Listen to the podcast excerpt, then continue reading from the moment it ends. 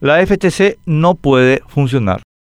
El pasado martes 6 de julio conversamos en mesa de periodistas por ABCTV con el ministro de Defensa, Bernardino Soto Estigarribia, sobre el trágico asesinato de Jorge Ríos a manos de un grupo criminal de los que actúan en el norte de nuestra región oriental. El ministro sostuvo que, aunque pueden haber fallas tácticas, el objetivo estratégico de la Fuerza Tarea Conjunta, creada por Horacio Cartes en 2013, decreto 103, ley 5036, se alcanzó. Impedir la consolidación en el norte de una fuerza irregular capaz de desafiar la presencia del Estado. Le dije que una suma de fallas tácticas conduce necesariamente al fracaso estratégico y hay elementos suficientes ya para pensar que, no estamos lejos de una situación fuera de control. El jueves pasado, 8 de julio, hablamos con el fiscal Federico Delfino en la primera mañana por las 7.30 am ABC Cardinal sobre la misma tragedia y nos confirmó que el grupo de asesinos que ultimó a Jorge Ríos se financia para comprar armas, transporte, equipo y alimentos mediante extorsiones que los marxistas denominan impuesto revolucionario. Esto significa lisa y llanamente que ese grupo criminal y los demás que operan en la zona ha logrado establecer completo dominio sobre los paraguayos que residen allí sin que sus extorsiones puedan ser prevenidas ni mucho menos castigadas.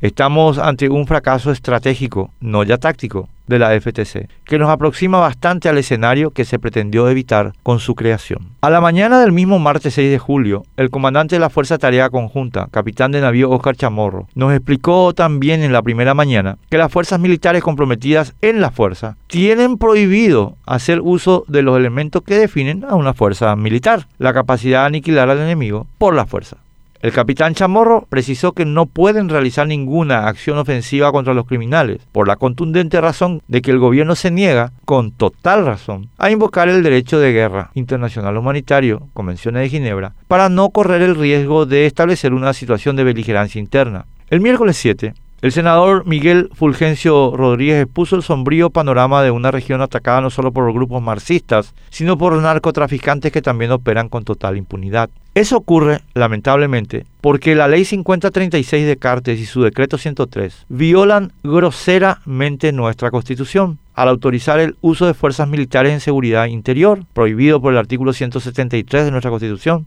sacar al ministro del Interior de la cadena de mando policial de la FTC, pisoteando el artículo 175 de nuestra Carta Magna, y disolver la división de poderes incorporando al Ministerio Público a una organización que por definición debe fiscalizar, violando el artículo 3 de nuestra ley fundamental. Se ha creado un monstruo impotente y costoso que por su mal diseño no puede operar con eficacia, permitiendo que el enemigo prospere. Pero se oponen a rectificar el rumbo del desastre porque se ha convertido en un negocio para muchos. Los grupos criminales del norte son un asunto policial, no militar. Destacamentos de élite de la policía los pueden aniquilar sin necesidad de recurrir al derecho de guerra y dentro del marco de nuestra constitución.